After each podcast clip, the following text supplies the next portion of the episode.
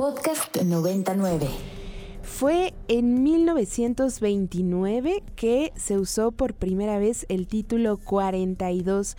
¿De qué va esto? Bueno, para entre comillas, tratar de evitar emergencias sanitarias en Estados Unidos, se prohíbe la entrada de personas migrantes. Después, con la llegada de COVID-19, fue que Donald Trump volvió a este título 42 y la razón de que estemos hablando de eso y de que yo les esté dando tanto contexto histórico es porque en teoría terminaría eh, la aplicación del título 42 este jueves 11 de mayo y ya les decía ha habido bastante polémica al respecto, em, incluso confusión entre grupos de personas migrantes.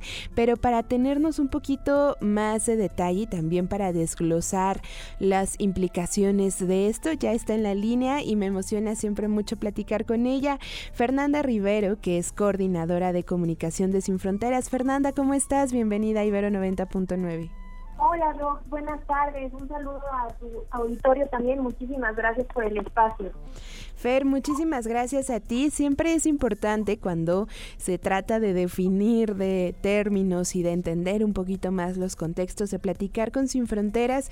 Y Fer, eh, déjame invitarte a que nos cuentes de qué va a grandes rasgos el título 42, cómo afectó durante estos eh, tres, poquito más de tres años a las personas migrantes.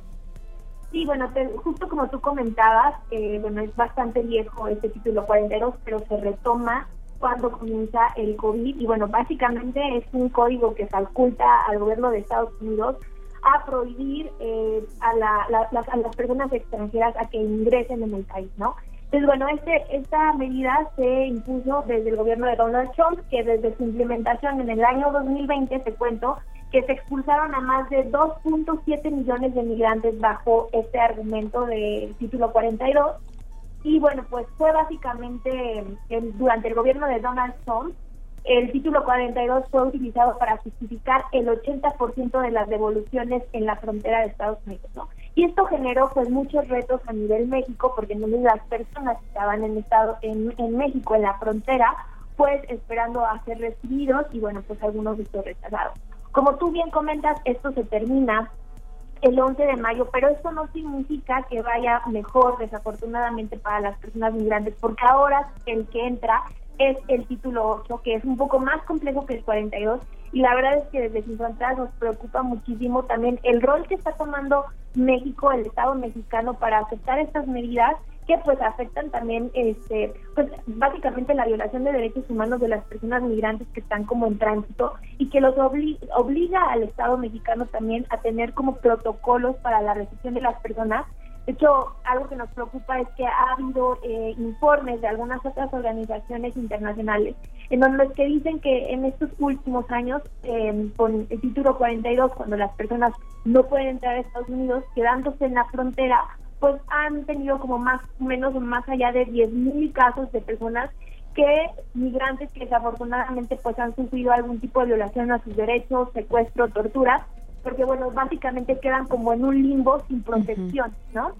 Y eso es algo que nos preocupa muchísimo ahorita con el título 8 que va a entrar, porque en realidad ahorita vemos que muchísima gente está entrando a México desesperada para llegar el 11 de mayo a la frontera con Estados Unidos pero en realidad las cosas no van a ser más fáciles. De acuerdo, y antes de entrar un poquito más, porque también me gustaría abordar la parte política, entonces, em, por ejemplo, veíamos hoy en la mañanera el presidente Andrés Manuel López Obrador anunciando que mañana va a platicar con el presidente Joe Biden sobre dos temas, la migración y el fentanilo. Por supuesto, estaremos pendiente de, del tema de la migración, pero entiendo entonces que tendría que ver con este título 8, FER, y de, de qué iría, cómo, cómo se tendrían que prevenir también también las personas migrantes en nuestro territorio o en Estados Unidos o en las fronteras? Eh, bueno, pues básicamente lo que se ha informado es que las personas que sean expulsados bajo el título 8 eh, no es como que justo con el con el título 42, bueno, la persona podía volver a intentar entrar. Pero ahora cuando a alguien se le niegue su entrada por el título 8, eh, pues se le va a prohibir la admisión al menos de cinco años al Estado, a Estados Unidos, ¿no?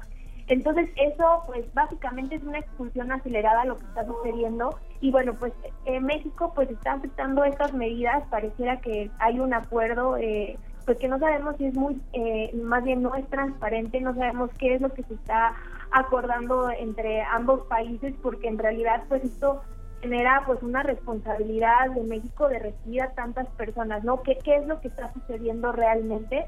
Eso es lo que nos preocupa. ¿Y qué va a pasar con estas personas? ¿México se va a hacer responsable? O sea, porque pues ahí básicamente con este título 8, pues Estados Unidos se lava las manos y dice, bueno, pues no voy a dejar entrar, pero estas personas, ¿qué va a pasar con ellas?